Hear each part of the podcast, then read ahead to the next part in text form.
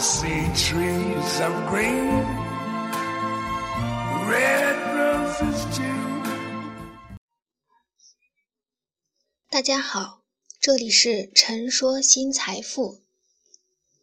野蛮和他人。第一次工业革命发生之前，在一八零四年，美国的新泽西州有位卸了任的美国财政部长叫汉密尔顿。有件事让他感觉压力山大。汉密尔顿和当时的美国副总统艾伦·博尔两个人进行了一次有趣的生死决斗。决斗结果是，被后人们称为“华尔街之父”的汉密尔顿不幸中了致命的一枪，与世长辞。之所以这两个名声显赫的人能发生决斗，是因为两个人长期的持有相反的政见，而且两人似乎对彼此的工作、生活方式都有久远的敌意。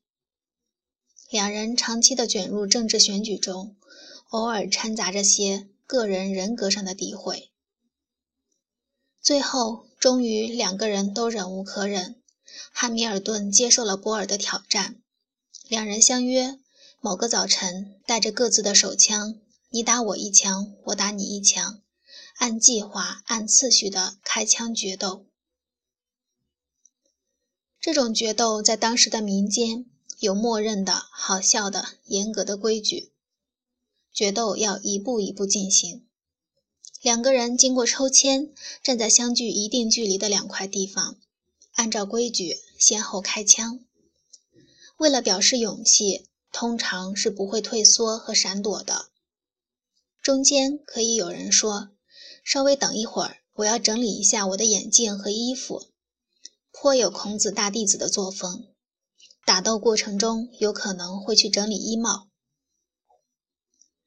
有意思的是，决斗的前一天晚上，汉密尔顿意识到自己有可能会死，就给妻子、孩子们写了一封信。信里面罗列了汉密尔顿本人对这种决斗行为极度不认可的各种缘由。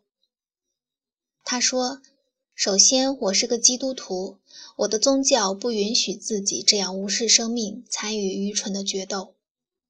然后，因为我的妻子和孩子，因为法律的原因，我也不应该参加决斗，因为汉密尔顿本人也参与了美国宪法的起草。”种种原因说了之后，汉密尔顿说：“但是我已经接受了挑战，我不得不去参加决斗。风俗习惯逼迫我必须要面对，我不能让信任我的人认为我没有勇气，所以必须参加决斗。”那么信里面的不愿参加决斗的全部原因不都白说了吗？法律和理性都抵不过当时的风俗和对手的挑战，对副总统是，对财政部长来说也是。不过还好，那个时候还是一八零四年，第一次工业革命还没有发生，人们还处在蛮荒和现代文明的交叉口，或许暴力的发生也因为文明的匮乏才得以存在。或许现如今二十一世纪的人们不会遭遇这样的决斗。可是二十一世纪的中国，法律和理性抵得过一时一地的风俗吗？纵然知道法律，纵然内心不愿意，然后回去做符合风俗和他人眼光的抉择，这是决斗吗？且算是吧。这就好明白萨特说的那句话：“他人就是地狱。”文章来自微信布衣春秋，感谢倾听，下次再会。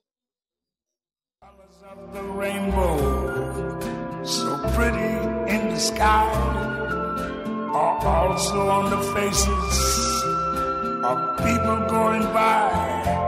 I see friendship.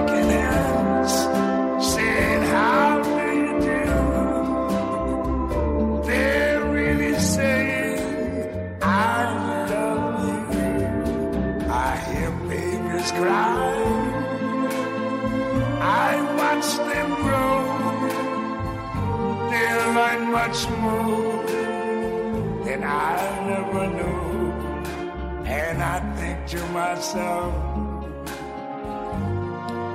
what a wonderful world. Yes, I think to myself,